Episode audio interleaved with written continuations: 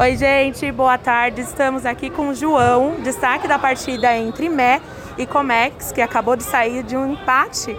Né, João? Isso. João, conta pra gente o que você achou do jogo. Vocês saíram ali atrás, conseguiram virar o jogo e agora no finalzinho, Comex empatou. Mas é, mesmo assim vocês jogaram bem, uhum. né? Faltou aquele, aquela cerejinha do bolo, que seria o gol Sim. da vitória. Conta pra gente o que você achou do jogo, o que, que faltou na equipe de vocês para sair com a vitória. Não, exatamente, a gente saiu atrás do placar, eles fizeram 1 a 0 e a gente conseguiu recuperar, fazer 2 a 1 E aí fizemos o, o terceiro, fizemos 3 a 1 e depois, logo em seguida, tomamos o 3 a 2 Fizemos mais um e depois tomamos mais dois gols, infelizmente, no final da partida.